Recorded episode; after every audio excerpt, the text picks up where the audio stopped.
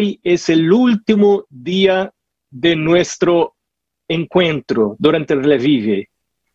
Nuestra búsqueda por Dios continúa porque estamos involucrados en, lo que es principal en nuestra vida. Ah, una semana de revive es solo para quedar el inicio quizá o reavivar algo que ya no estaba tan bien, pero ahora seguimos con las prácticas, con los hábitos. Quiero invitar a volver a la palabra de Dios. El texto que vamos a iniciar hoy es, mismo, eh, el mismo que iniciamos en el primer día, hace una semana. Ezequiel, el capítulo 36, dijo uh, Dios, a través de Ezequiel, el versículo 25, esparciré sobre vosotros agua limpia y seréis limpiados de todas vuestras inmundicias y de todos vuestros ídolos os limpiaré. Os daré corazón nuevo y pondré espíritu nuevo dentro de vosotros y quitaré de vuestra carne el corazón de piedra y os daré un corazón de carne. Antes de proseguir, necesitamos orar. No podemos entender la palabra, comprender la palabra de Dios sin oración, sin pedir al Espíritu Santo que nos ayude. Entonces vamos a cerrar los ojos y vamos a orar. Nuestro Padre, necesitamos de un milagro en esta mañana, un milagro dentro de nuestra mente. Es el más grande milagro de la divinidad. Y nosotros lo necesitamos. Un cambio de mente, un cambio de corazón, el desarrollo de los hábitos correctos para desarrollar un carácter correcto. Ayúdanos hoy. Hoy es día de decisiones. Hoy es día de hacer propuestas. Hoy es día de votos. Hoy es día de victoria. Y te invitamos a estar con nosotros mientras estudiamos y reflejamos eh, reflexionamos en tu palabra. Rogamos tu presencia en nombre de Jesús. Amén. En este texto que recién leímos, Dios nos habla de un proceso de dos pasos. El primer paso está en el versículo 25, esparciré sobre vosotros agua limpia y seréis limpiados. Está hablando de algo exterior, que resembla, que puede ser comparado al bautismo. Bautismo es con agua, agua limpia por afuera, es una ceremonia pública, todos lo saben, todos lo ven, los parientes, los amigos, los vecinos están ahí, pero nadie sabe lo que pasa dentro. Algunas personas se bautizan por conveniencia, algunos se bautizan por el tema del matrimonio. Me voy a casar con una muchacha de la iglesia, entonces me dijeron que necesito bautizarme, se bautizan, pero nadie conoce el interior. El bautismo no tiene el poder de cambiar el interior. La filiación a la iglesia, tornarse a alguien que es miembro de la iglesia, tampoco cambia el interior. Puedo quedarme en la iglesia sin salir de la iglesia por toda la vida, hasta ser pastor de la iglesia, anciano de la iglesia, y perder la salvación y no estar con Cristo cuando venga Cristo. Solo voy a heredar la salvación si algo pasa por adentro, no solamente por afuera. Ahí está sentadito en la iglesia, mirando al sermón. Cuando todos se arrodillan, yo me arrodillo. Cuando todos cantan, yo canto. Ahí estoy, quizás hasta haciendo trabajo misionero, miembro del grupo pequeño, diezmando, pactuando, guardando el sábado, entre comillas, porque uno no puede guardar el sábado correctamente si no es transformado desde adentro. Puede guardar el sábado exteriormente, pero la mente no está en el sábado. los pensamientos están lejos del sábado. Entonces solo es posible guardar el sábado con la mente transformada.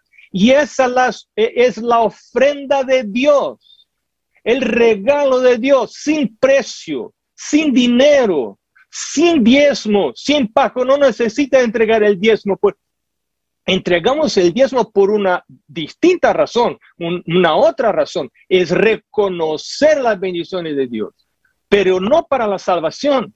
La salvación es de gracia. es recibida de gracia de la parte de Dios. Y pero lo que yo estoy procurando, además del bautismo, es el versículo 27, y pondré dentro de vosotros mi espíritu, que andéis en mis estatutos y guardéis mis preceptos y los pongáis por obra. El bautismo solamente no es suficiente. Algo más hay que pasar en la vida. Y por eso necesitamos rogar nosotros todos los días, todos los días, y desarrollar hábitos de búsqueda de Dios, de ah, no solamente orar, sino clamar a Dios por la promesa del derramamiento del Espíritu Santo. Nos vamos ahora para el libro de San Mateo, San Mateo, el capítulo 3, que estudiamos hoy por la mañana en el Reavivados, por su palabra. Maravilloso. El, empezando en versículo 7, ah, al ver el que muchos, Mateo capítulo 3, versículo 7, al ver él que muchos de los fariseos y de los saduceos venían a, su bautismo, les decía, Juan, decía, generación de víboras, ¿quién los enseñó a huir de la ira vinidera? Haced pues frutos dignos de arrepentimiento, versículo 9, y no penséis decir dentro de vosotros mismos, Abraham tenemos por, por padre, soy miembro de la iglesia adventista, porque yo os digo que Dios puede levantar hijos a Abraham aún de estas piedras, miembro de la iglesia, aún de las piedras, de los árboles, a ser miembro de la iglesia.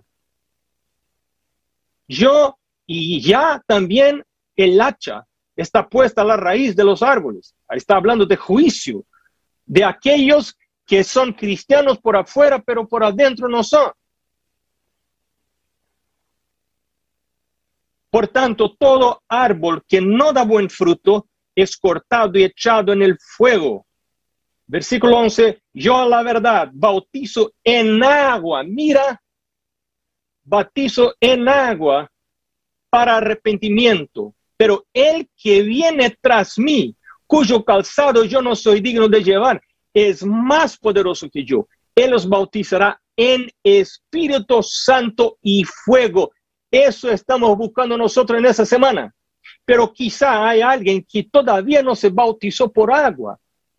El bautismo de agua es un paso fundamental, porque uno no puede honestamente recibir el lavado de Dios por adentro si por afuera, delante de los otros, no reconoce públicamente, si yo quiero Dios. Es algo muy importante. El matrimonio, la ceremonia del matrimonio, no hace el amor de la pareja. Pero cuando hay amor de la pareja, tendrá la ceremonia del matrimonio. O el muchacho está con una intención mala. Pero la ceremonia la fiesta del matrimonio no hace el amor de la pareja. El bautismo no puede hacer el amor, pero cuando hay amor a Dios, sí va a haber bautismo. Porque yo quiero que todos miren, que todos ven, esa muchacha, yo voy a estar con ella por la vida. Y estoy contento por eso, estoy orgulloso de eso. No quiero ocultar, no, no lo hago a, las ocultas, sino revelo a todos que, que estoy con esa muchacha, por, para los padres, los abuelos, la suegra, todos saben, el pastor de la iglesia es algo público, así también él es bautismo. Pero Juan dijo, bautizo, bautizo con el bautismo del agua, pero uno viene que os bautizará en Espíritu Santo y fuego. Y entonces, versículo 13, Jesús vino de Galilea a Juan al Jordán para ser bautizado por él. Mas Juan se le oponía diciendo, yo necesito ser bautizado por ti, tú vienes y tú vienes a mí. Pero Jesús le respondió, deja ahora, porque así conviene que cumplamos toda justicia. El bautismo del agua es parte del cumplimiento de toda justicia. Si quieres cumplir toda justicia, hay que seguir el camino apuntado por Jesús. Puede estar hablando, otra vez digo, puede estar hablando a alguien que todavía no se bautizó por agua. Es una persona sincera que quiere seguir Jesús, está estudiando la Biblia, pero no tomó la decisión de ponerse de pie públicamente delante de los parientes, de los vecinos, de los amigos y ponerse la ropa de bautismo, invitar a todos para que miren y ahí con el pastor dentro del agua recibir el bautismo, como recibió Jesús el bautismo de Juan. Y mira qué pasó, y mira qué pasó. Y Jesús después que fue bautizado, subió luego del agua, fue dentro del agua, y aquí los cielos le fueron abiertos. Y vio al Espíritu de Dios que descendía como paloma y venía sobre él y hubo una voz de los cielos que decía, este es mi Hijo amado en quien tengo complacencia. Yo quiero bautizarme para oír, oír la voz de Dios diciendo, este es mi Hijo amado. Jesús lo hizo para ser un ejemplo para nosotros, para que sigamos su ejemplo. Ejemplo. Qué bendición seguir el ejemplo de Jesús y oír la voz del cielo dentro del alma y sabemos que el Dios está mirando desde arriba y diciendo, ahí está un hijo amado, ahí está una hija amada. Entonces, si no te bautizaste todavía, no espera más, no espera una semana más. Vete, habla con tu pastor, habla con el anciano de la iglesia. Yo quiero, no espera que te vengan a ofrecer los, los regalos de Dios, nosotros tenemos que aceptar, es decir, yo quiero el bautismo, yo quiero pasar por la misma experiencia que Jesús, pero Jesús también vio el Espíritu Santo. Y aquí en el, en, en San Mateo, el capítulo 3, vemos los dos elementos, el bautismo del agua el bautismo del Espíritu Santo. ¿Para qué sirve el bautismo del Espíritu Santo? Durante esta semana vimos la importancia del bautismo del Espíritu Santo para cambiar la naturaleza, para uno que ya no quiere ser guiado por el pecado, por los impulsos pecaminosos, sino ser guiado por el Espíritu, de acuerdo con la Biblia. Vimos la importancia, la función, vimos la función de la Biblia en este proceso.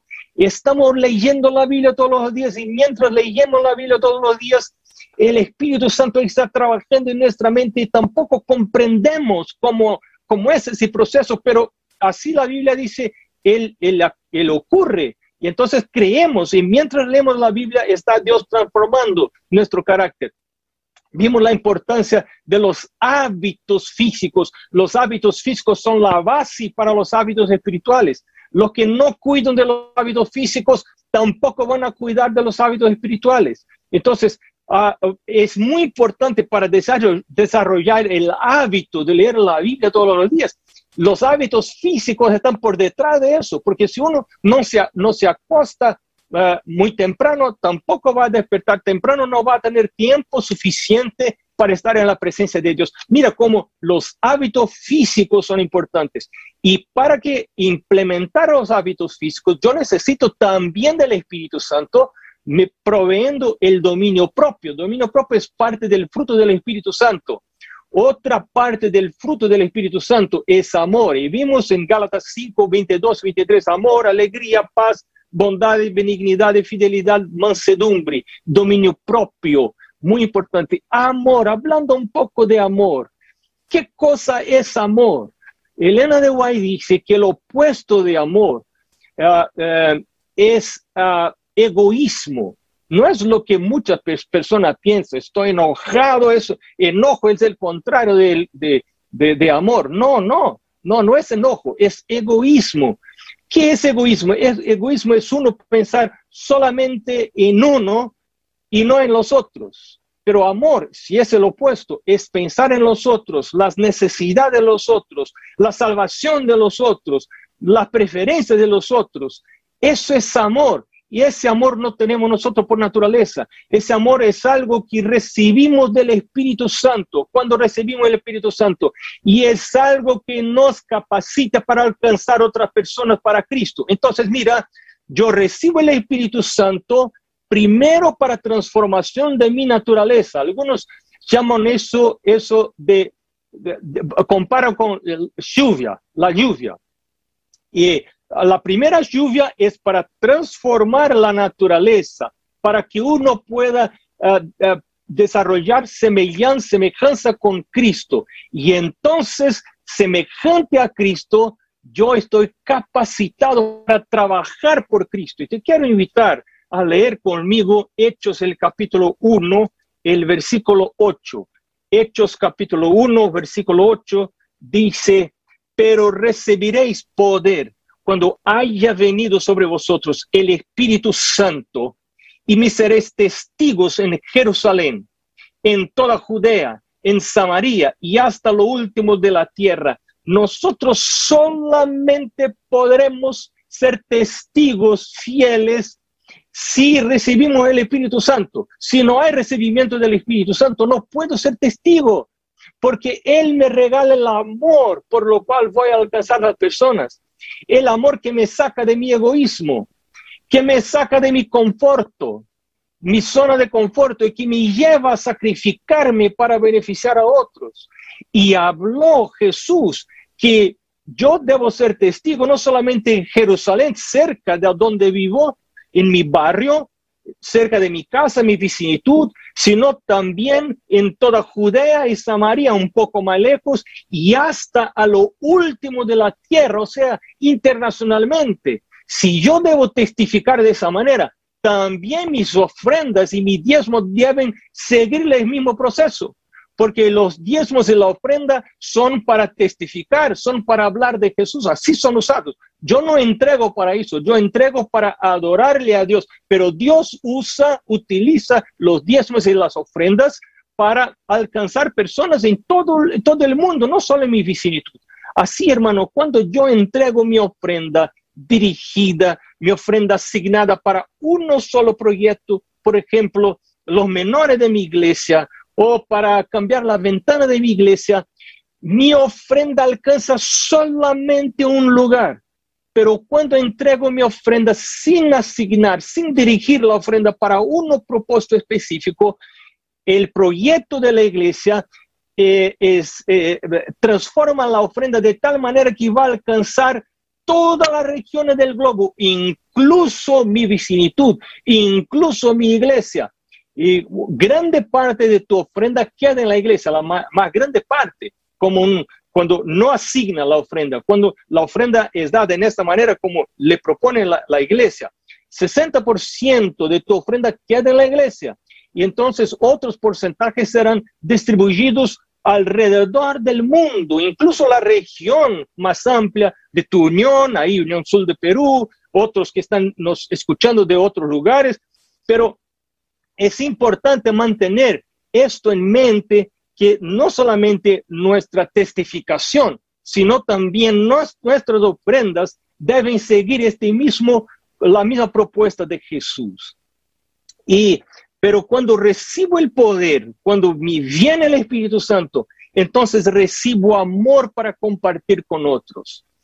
Pero ahora en este momento, nosotros nos vamos para el compromiso con Dios el compromiso que vamos a firmar con Dios, que hay que ver con las dos cosas, con la transformación de mi corazón y también con compartir el Evangelio con otras personas como un acto de amor.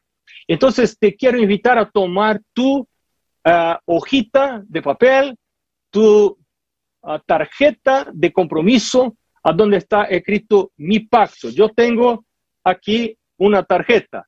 Así como esa, puedes eh, acceder, ya recibiste el código QR y entonces puedes tener tu tarjeta.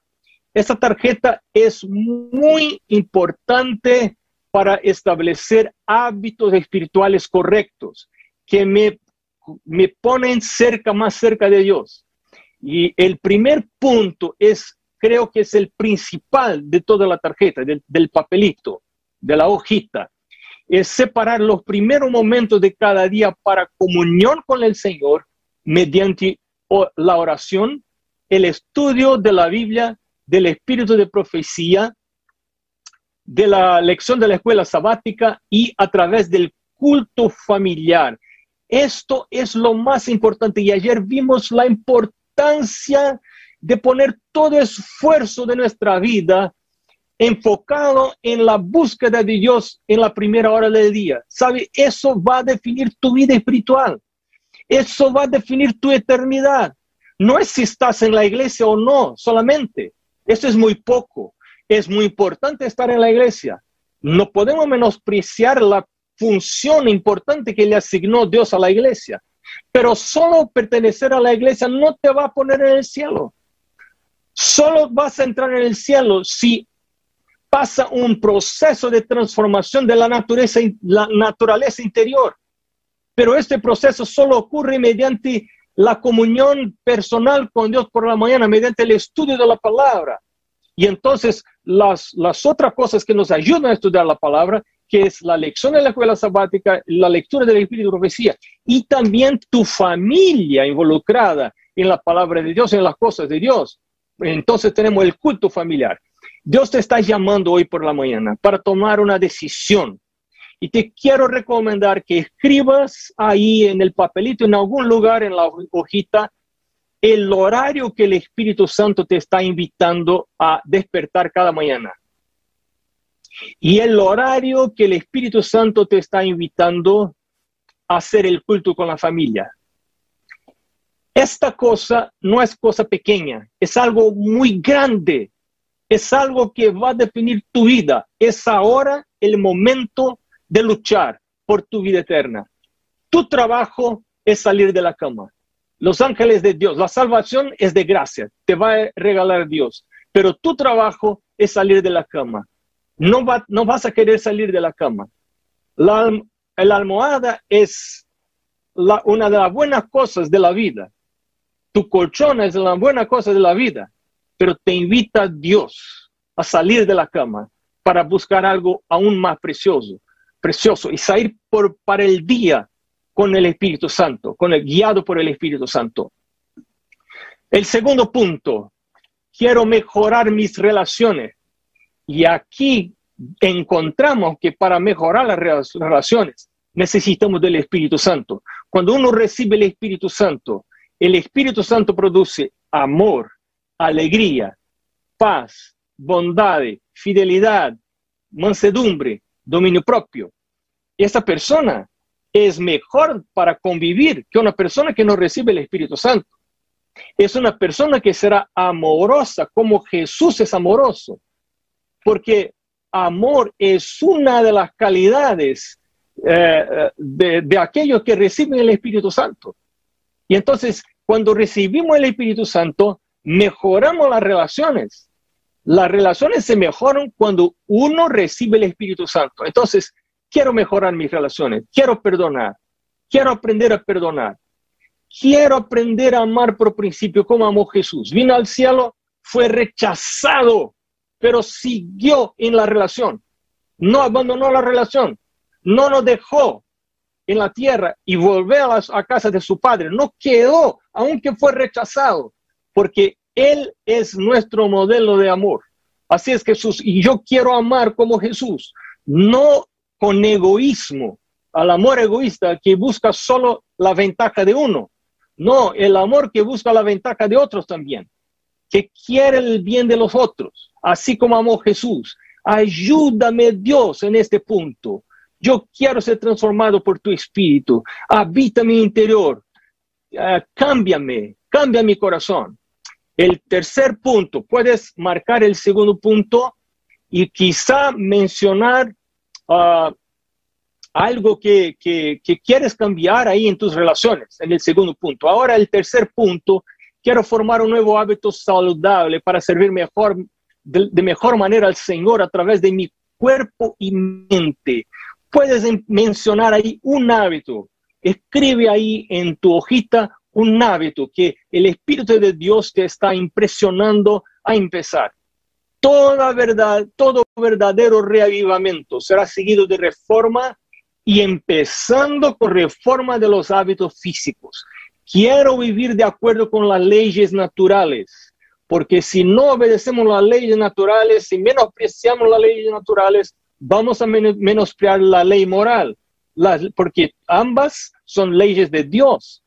Ah, si uno no respeta una, una no respetará a la otra. Entonces es muy importante los hábitos físicos porque ellos son lo, el, fundamento, la fundación de mis hábitos espirituales. Si uno está físicamente desorganizado en sus hábitos, no está viviendo de acuerdo con las leyes naturales, también su vida espiritual se va a desorganizar. Entonces, ayúdame Dios, esa debe ser tu oración, ayúdame Dios. Quiero ponerte en primer lugar en mi vida física, en mi cuerpo, porque mi cuerpo es el templo del Espíritu Santo. El cuarto punto, pueden marcar el punto tres. Ahora el cuarto punto, quiero ofrecer un día, una noche para trabajar para Dios. El, el motivo de este punto estar aquí es que cuando uno recibe el Espíritu Santo, va y está verdaderamente teniendo una experiencia con el Espíritu Santo, va a tratar de alcanzar otros para, para Dios. Porque el Espíritu Santo es el Espíritu de Cristo. Cristo fue uno que descendió del cielo para venir ser Emmanuel, Dios con nosotros, y sufrir, no con egoísmo, sino para dar su vida y regate de nosotros. ¡Qué Dios maravilloso! Este es Dios, un Dios que vino a sufrir y morir y decir, yo no he venido a buscar justos, sino pecadores. Los sanos no necesitan de médicos, sino los enfermos. Yo he venido a buscar los que no merecen, los que no quieren. Yo he venido, yo estoy y no vuelvo a mi Padre hasta que muera, ofrezca mi vida a ellos. Así nos invita Dios a trabajar para Él. Entonces, quizás Dios te está invitando, hermano, hermana, además de tu trabajo secular, hacer trabajo para Dios. En tu trabajo secular, hacer trabajo para Dios, pero separar un momento específico solamente para trabajar para Dios. Quizá una noche, quizá un día, un día domingo, una tarde, pero un momento específico para trabajar con Dios. Pueden marcar este punto si el Espíritu Santo te impresiona hacerlo. El, punto siguiente es sobre la guardia del sábado. Sábado es un día para conectarnos con el Señor, para estar en la presencia del Señor, para oír su voz de una manera especial, para recibir el Espíritu Santo de una manera especial. Recuérdate que el Espíritu Santo necesitamos recibir todos los días. Todos los días necesitamos recibir una nueva dotación. no, no es una experiencia puntual, sino una experiencia continua. Uno puede recibir el Espíritu Santo ayer y hoy no recibe y entonces no puede conectarse con Dios porque todo se pasa a través del Espíritu. Pero el día sábado es un día separado, bendecido para una conexión especial. En este día necesitamos preguntarle a Dios, Dios, ¿cómo está? ¿Cómo estoy en mi caminata contigo?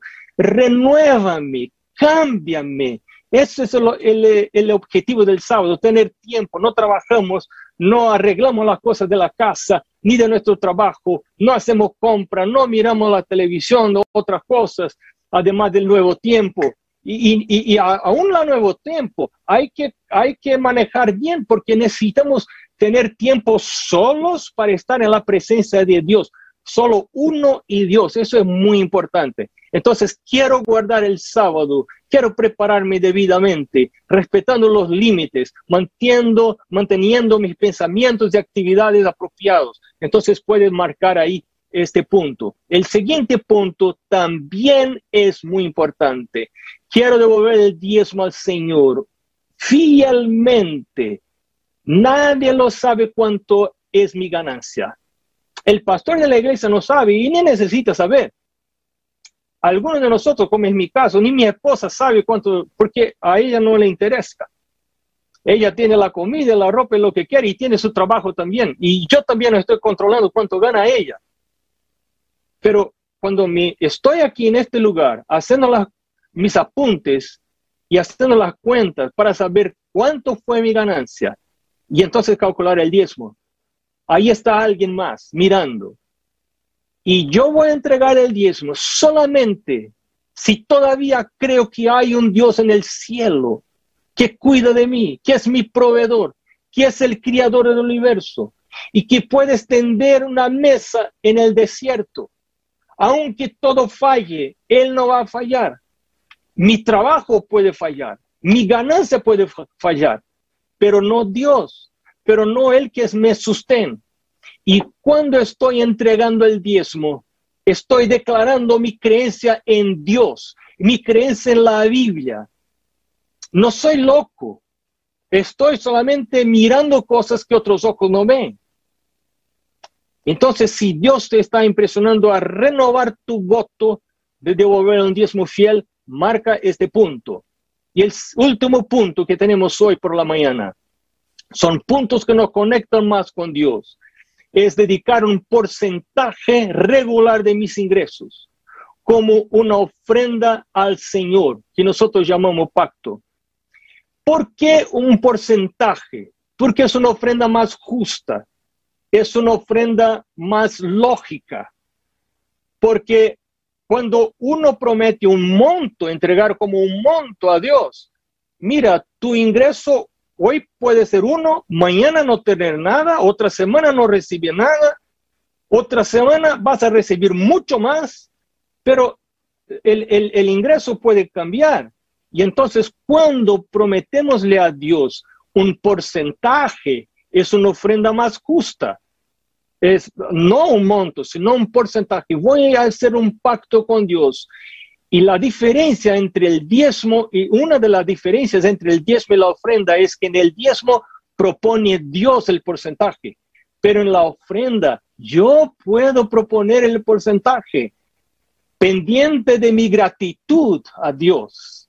Y entonces yo hice mi pacto de ofrendas cuando era muy pequeño Ah, antes del comienzo de la adolescencia, cuando tenía alrededor de 11 años. Y es algo que sigue, sigo haciendo por la vida. Es una bendición. Y cada vez que uno tiene ganancia, entonces entrega ese porcentaje. Yo te quiero invitar a orarle a Dios y preguntar a Dios cuál es el porcentaje que Él te sugiere poner ahí en este espacio que hay para escribir un número no de monto, sino de porcentaje. Es una manera más justa de entregar una ofrenda al Señor. Bueno, estos son puntos que nosotros llenamos porque queremos estar cerca de Dios. Te quiero decir, si el Espíritu Santo te está impresionando a sacrificar alguna cosa, por ejemplo, sacrificar tu almohada, es porque Jesús vuelve pronto y es porque te quiere en el cielo. No te olvides de hacerlo ahora. No dejes para mañana. No dejes para otra semana. Empieza ahora a arreglar tus hábitos de acuerdo con la palabra de Dios.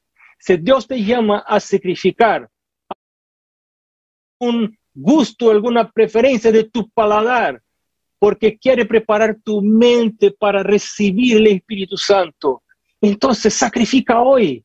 Jesús dejó todo en el cielo para venir y morir por nosotros. Y ahora nos llama para sacrificar solo lo que no es bueno para nosotros, para que podamos ganar algo que es mejor para nosotros. Él sufrió la muerte, pero quiere nos, dar la, nos regalar la vida. Estamos delante de un momento singular de la vida de, de cada uno de nosotros. Y te voy a invitar ahora a cerrar los ojos para orar por este la renovación de pactos que recién hicimos con la tarjetita, con ah, la hojita que tienes en tus manos o en tu pantalla. Vamos a cerrar nuestros ojos y orarle a Dios. Si tienes una papelita, una tarjetita de papel, puedes asegurar en tus manos. Pero si está en tu aparato, puede también asegurar el celular o que sea en tus manos con ah, la tarjeta llenada. Vamos a orar a Dios. Nuestro Dios, estamos llegando al final de nuestro uh, revive, aunque no es completamente el final, porque hoy a la tarde tendremos una hermosa programación. Pero este es el momento especial, ya casi al, al final del Revive 2021. No queremos terminar el Revive sin renovar nuestros votos a través de estos puntos oímos tu llamado, nuestro Dios, nos invitando a, a una experiencia más elevada, una experiencia más cercana de ti. Ayúdanos, Dios, a sacrificar lo que necesita ser sacrificado, lo que no está bueno en nuestra vida, a desarrollar hábitos apropiados, que podamos aprender a acercarnos a ti con todo nuestro corazón Bendice tus hijos, bendice tus hijas, bendice los jóvenes de la iglesia, bendice los niños de la iglesia que ahora también están renovando sus votos. Yo te pido en el nombre de Jesús.